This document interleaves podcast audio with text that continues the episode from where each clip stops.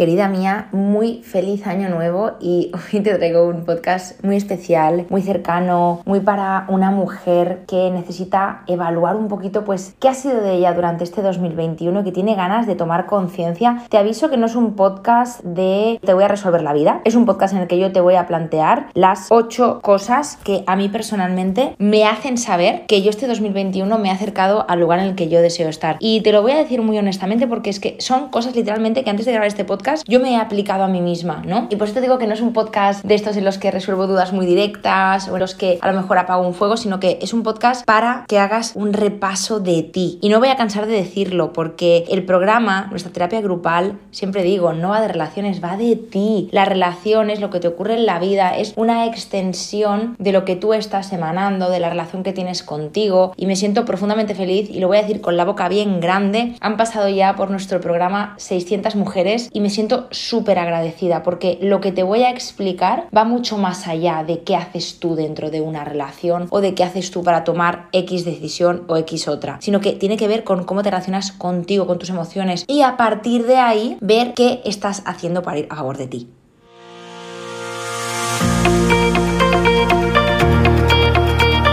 Encuentra inspiración para irradiar la autoestima y autenticidad que necesitas para traer las relaciones que mereces. Estás escuchando el podcast de programa Mía, soy Sandra y ayudo a mujeres atrapadas en relaciones que les restan a ganar en seguridad y a empoderarse para sentirse por fin dueñas de su vida. Me encantará compartir contigo lo que a mí más me ha ayudado.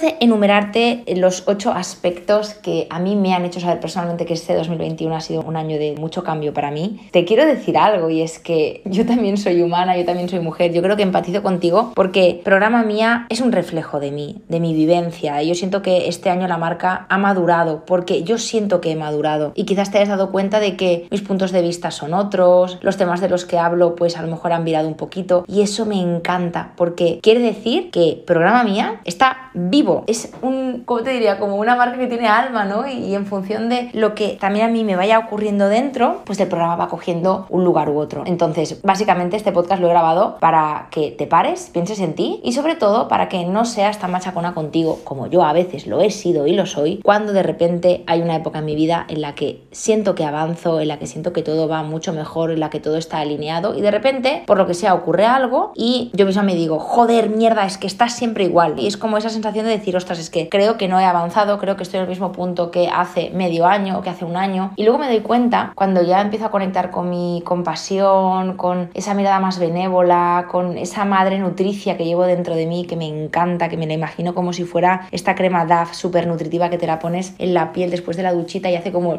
te absorbe toda, te hidrata, te da amor, te da cariño, te da pues esa textura de cuidado que muchas veces necesitas para contigo, ¿no? Quiero decirte algo, querida mía, y es que tú no eres lo que te pasa, sino que tú de alguna manera te vas a definir hoy, mañana no lo sé, pero hoy con lo que haces con lo que te pasa. Y ni siquiera eso te define, porque lo que haces con lo que te pasa pasado mañana puede cambiar. Entonces, te lanzo este mensaje antes de empezar porque muchas veces como que nos fustigamos con lo que nos ocurre y es como, da igual, o sea, es que no puedes controlar la vida. Y esto incluso se lo decimos a las mujeres que entran en nuestro programa, en nuestra terapia, decimos, oye, que después de hacer esta terapia, no todo lo que te vaya a pasar va a ser de color de rosas. Es que decir lo contrario sería engañar. Y es que no es así. Hay aspectos en tu vida que no los vas a poder controlar. Hay personas que por desgracia vas a ofrecerles tu confianza y a lo mejor pues te traicionan. A lo mejor no. Pero imagínate qué ocurre. El tema no es lo que te ocurre, sino lo que tú haces con lo que te ocurre. Y eso te lo digo de verdad y te lo digo como amiga, aunque no te conozca, que es que me lo creo muy mucho. Porque según lo que hagas con lo que te pasa y con lo que sientes, tu vida puede ser A o puede ser X. De verdad te lo digo. Dicho esto, me pongo manos a la obra. La primera green flag, que es esa banderaza verde que te hace saber que tú estás acercándote al lugar en el que deseas estar es cuánto te dura ese malestar. Tú ya sabes que siempre de los siempre va a haber diferentes emociones en tu vida. De hecho, si solamente experimentaras alegría, yo estaría francamente preocupada porque sentiría que seguramente estás tapando otras emociones que son necesarias y que te están dando información valiosa para desenvolverte en este viaje llamado vida. Pero siempre va a haber estas emociones, ¿no? Pues va a haber miedo, va a haber tristeza, va a haber vergüenza, va a haber culpa, va a haber rabia o va a haber a lo mejor una sensación de vacío, lo que sea. Una de las cosas que me hace saber que yo estoy mejor conmigo misma es cuánto me dura ese malestar. Y no te lo digo del rollo, venga, venga, venga, fuera, fuera, fuera, no quiero conectar con esta sensación. No, es que precisamente cuanto menos prisa tengo porque eso se vaya, cuanto más me reconcilio con aquello que siento, pese a que no me guste sentirlo, de una manera más fácil y fluida, eso se resuelve. Porque en lugar de repudiarlo, yo lo acojo. Es como si dialogara con eso que me está ocurriendo y dijera, ¿qué me estás queriendo decir? ¿Para qué has venido? ¿Qué hay de mí en esa sensación? Y tener este diálogo conmigo más benévolo, más desde la curiosidad, más desde el querer entender, porque al final esto es como cuando, por ejemplo, tienes fiebre. Cuando tú tienes fiebre no coges y dices, me cago en la leche, joder, no puedo tener fiebre. No coges y dices, ostras, ¿qué me está pasando? Voy a ver qué me ocurre para poder ofrecerme aquello que mi cuerpo ahora necesita. Y tengo la sensación de que muchas veces con lo que sentimos eso no ocurre. Entonces, primera de las cosas, ¿cuánto te dura el malestar? A mí antes, por ejemplo, me duraba muchísimo más. ¿Por qué? Porque yo no sabía qué hacer con ello. Y cuando desaparecía ese malestar, yo no sentía que tuviera un locus de control interno que llamamos las psicólogas. Es decir, yo pensaba que eso desaparecía cuando le daba la gana a una entidad que yo no gobernaba. Ahora, en cambio, sé que tengo yo que ver con ese malestar y por tanto me siento más partícipe de él y por tanto me siento más involucrada en su presencia o no presencia. Porque siento que puedo hacer cosas, puedo moverme en determinadas direcciones para que eso se movilice o poder hacer algo con ello. Tú piensas que el malestar no ha venido para joderte la vida. Yo sé que a veces piensas que sí y te entiendo porque a mí también me ha pasado, pero no viene para eso, viene para darte información valiosa sobre los próximos pasos que puede ser que tú necesites y que a lo mejor no hayas tomado conciencia de ello. En segundo lugar, que yo creo que ya me he aventurado en el punto número uno, lo que me hace saber que estoy avanzando, que es una green flag como la copa de un pino, es el grado de comprensión de ese malestar. Mira, yo había épocas en mi vida y en alguna ocasión me ocurre que yo por lo que sea pues me junto con determinadas personas y de repente llego a mi casa con esa sensación de decir, uff, vengo mal, llego mal a casa, ¿no? No sé qué es exactamente. Y antes yo me culpaba muchísimo porque yo no comprendía cómo habiendo estado en un lugar en el que se supone que todo había ido bien y todo había funcionado, todo el mundo se lo había pasado bien, ¿cómo podía ser que yo llegara a casa con esa sensación? ¿Qué ocurre? Que yo antes lo que hacía era parchear. Pues igual escribía en ese chat diciendo, ay, me lo he pasado súper bien cuando repetimos, a lo mejor pues quedaba con otra persona, a lo mejor pues me ponía una peli. Y de un tiempo acá tengo un querido, precioso y divino diario en el que yo empiezo a dialogar conmigo. Porque muchas veces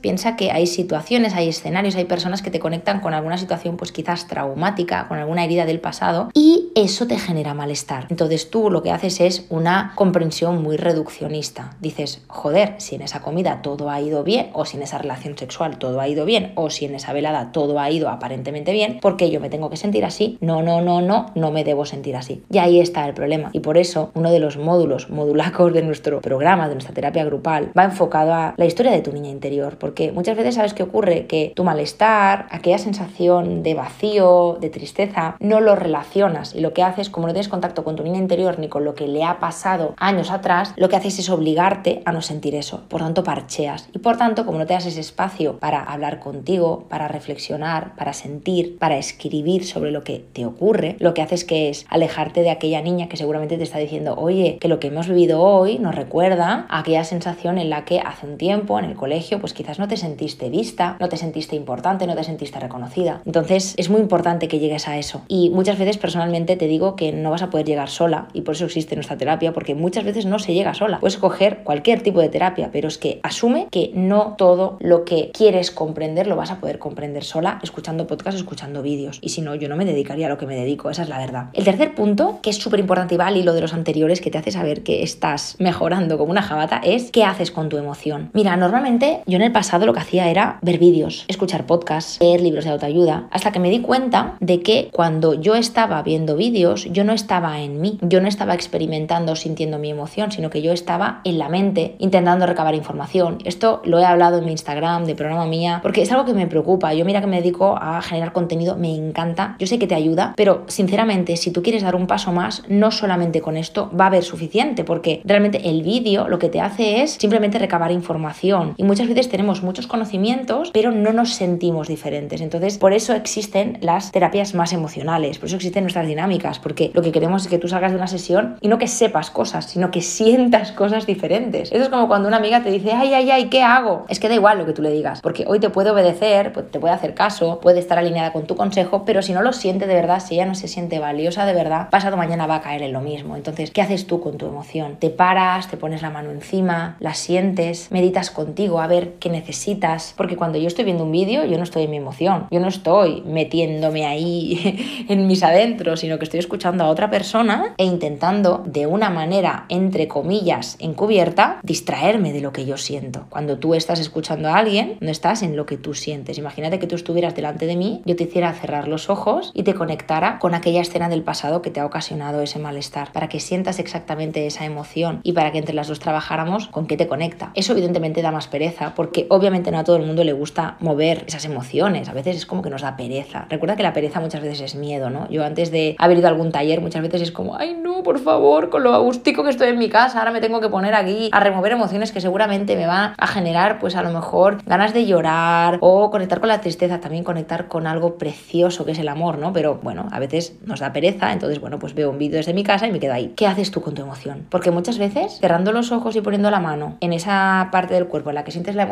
o escribiendo en tu diario, estás más cerca de tu emoción que no cuando ves un vídeo. A lo mejor si tú estás afligida y necesitas un poquito de conexión con el hogar, estás más en tu emoción si te dedicas a cocinar o a darte un baño, que no si estás viendo un vídeo, imagínate lo que te digo, ¿no? O sea que cuidado, cuidado con lo que consumimos. Cuarto punto, cuarta banderaza verde. ¿Cómo reacciono frente a lo que me pasa? Yo, por ejemplo, personalmente, y perdona que lo haga tan personal, pero es que no te he engañado al principio, es que he preparado este podcast en base a lo que a mí me ha hecho saber que este 2021 estoy haciendo las cosas diferentes. Yo hace un tiempo lo que hacía era reaccionar de una manera muy impulsiva. A mí algo me hacía daño y era como que al momento cogía el teléfono y lo intentaba resolver. Y yo he ganado en autocontrol. Es decir, primero me sereno y a partir de ahí, con una visión más clara, habiendo aposentado lo que sentía, elijo qué hacer. Y hay algo súper importante. Cuando elijo qué hacer, lo que comunico es desde otro lugar y sobre todo miro mucho a quién elijo para compartirle aquello que siento. Yo antes era una persona que si, pues por lo que sea, me sentía mal, estaba delante de mi amiga Pepa, aunque mi amiga Pepa tuviera muchas virtudes, pero a nivel de sostenerme fuera nula, yo se lo contaba. Ahora no. Ahora como yo estoy intentando cuidar de mí, me doy cuenta de lo que necesito en cada momento. Al igual que seguramente no me voy a hacer una cena súper copiosa porque sé que me sienta mal, no voy a compartir aquello que me está ocurriendo en el momento justo cuando me ocurre con la persona que casualmente está a mi lado, ¿no? Yo en eso también me cuido. Y sobre todo, hilándolo un poquito con esto, lo que me ha hecho saber este 2021 que también hay cosas que han cambiado es cómo he expandido mi red social. Me parece tan importante las personas con las que te relacionas. No me cansaré de decirlo, si estás suscrita a mi newsletter, lo debes saber. Eres las cinco personas con las que te relacionas. Yo no sé qué autor dijo esto, pero es que es real, es que es así. Si tú estás constantemente rodeándote de personas que te hacen sentir poca cosa, que te hacen sentir en la estacada, que te hacen sentir un segundo plato, que no te llenan, con las que no empatizas, con las que te sientes vacía, es que eso tiene una repercusión en ti. Entonces no solamente elijas a esas personas para compartir una dificultad, sino para relacionarte, para divertirte, para hacer lo que sea que tenga que ver con tu tiempo libre y de ocio y también con tu crecimiento como persona. Sexto punto, básico, basiquísimo. ¿Cuánto tiempo te quedas en lo que te daña? Esto está muy relacionado con el punto número uno, ¿no? Que era como ¿cuánto te dura el malestar? Pues la seis es ¿cuánto tiempo te quedas en aquello que te daña? Tú imagínate que yo por lo que sea estoy en determinado momento de mi vida y conozco a un hombre y al cabo de un mes me doy cuenta de que esa persona pues me está manipulando, ¿no? Pues ¿cuánto tiempo me quedo en aquello que me daña? ¿O cuánto tiempo me quedo cuando me hago colega de aquella compañera de trabajo que veo que es un poquito tóxica? ¿Cuánto tiempo me quedo? Porque de verdad te digo que cuando tú estás en contacto contigo, cuando te quieres, cuando vas a por lo que te hace sentir bien, es que reduces extraordinariamente el tiempo que te quedas al lado de alguien que te daña. Y te lo digo porque, como te decía antes, nuestro programa no es magia, pero sí que te hace gestionar cosas de una manera súper diferente. Y yo personalmente creo que lo más preciado que tenemos en nuestra vida es el tiempo. Muchas veces yo he sentido que si hubiera una tienda en la que vendieran tiempo, yo iría a comprarlo, porque muchas veces siento que he invertido mi tiempo en algo que no era para mí. Ahora mismo no me arrepiento porque al final lo he hecho como he podido, como he sabido y como he sentido. Pero bendita la hora en que he sentido no quedarme tanto tiempo en algo que me daña. Eso tiene que ver proporcionalmente con el nivel de amor que yo misma siento por mí. El punto número 7 sería algo que he leído en un libro que me estoy leyendo de minimalismo, que se titula Ama a las personas, utiliza las cosas porque al revés jamás funciona. Y en este libro el autor decía, por cierto te recomiendo este libro, es súper bonito y súper especial para mí, decía pues que hay algo que es importante, ¿no? Cuando él empezó pues a cambiar y a tener una vida más plena. Y es que en lugar de tender a sus impulsos, en lugar de hacer lo que su cuerpo le pedía, pues por costumbre, por lo que sea, tendía a lo que sus valores le estaban marcando. Y pues es súper importante que te hagas una lista. Cuando acabes este podcast, por favor, haz una lista de tus cinco valores. Porque ¿sabes qué ocurre? Que hay muchísimas decisiones que tomas a lo largo del día que tienen que ver con ese impulso, pero no con aquel valor que te representa